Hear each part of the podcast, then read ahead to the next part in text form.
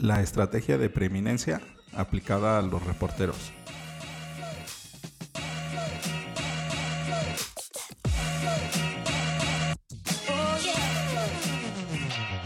Hola, ¿qué tal? Bienvenidos a Ventaja Podcast, el podcast en donde hablamos de principios, estrategias y tácticas para los negocios tradicionales, online y startups. Hoy vamos a hablar de una táctica nueva, que es ayuda a un reportero. Si tienes alguna duda o comentario, entra a ventaja.com.mx diagonal contacto y házmelo llegar por medio del formulario.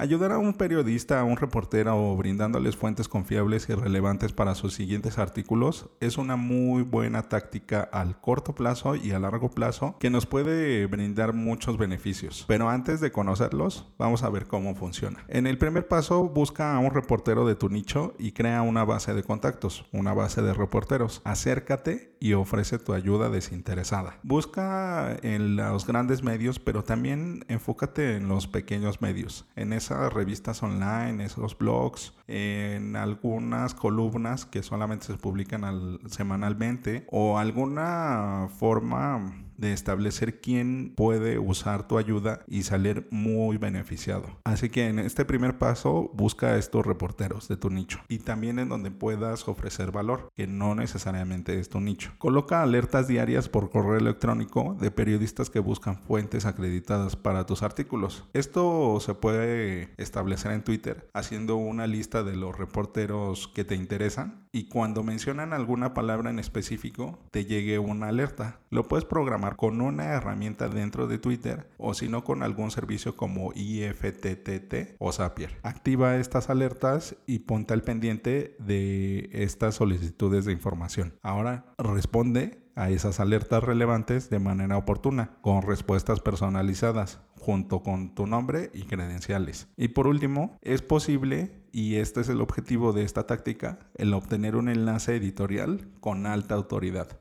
Imagínate tener un enlace a una referencia de alguna televisora o de algún programa de radio que tiene mucha audiencia. El mercado anglosajón cuenta con un servicio que lo automatiza un poco. Se llama Help a Reporter Out o HARO y concentra a una gran cantidad de reporteros que buscan ayuda. Esto no es un impedimento para que lo hagas tú, aunque de forma artesanal. Es como lo mencionamos en los pasos anteriores. Uno de los beneficios secundarios de hacer esto es que ganas enlaces con los medios por medio de los reporteros. Si bien no son los que toman las decisiones, tampoco están casados a una sola marca. Así que ellos te pueden recomendar con otros. Y cuando tengas información que compartir como son boletines de prensa o algo noticiable, no tendrás que depender de un distribuidor lo podrás hacer directamente con ellos. Por eso te mencionaba que es una estrategia de corto y de largo plazo, porque llega un punto en donde nuestros negocios, nuestras empresas empiezan a generar información que es noticiable.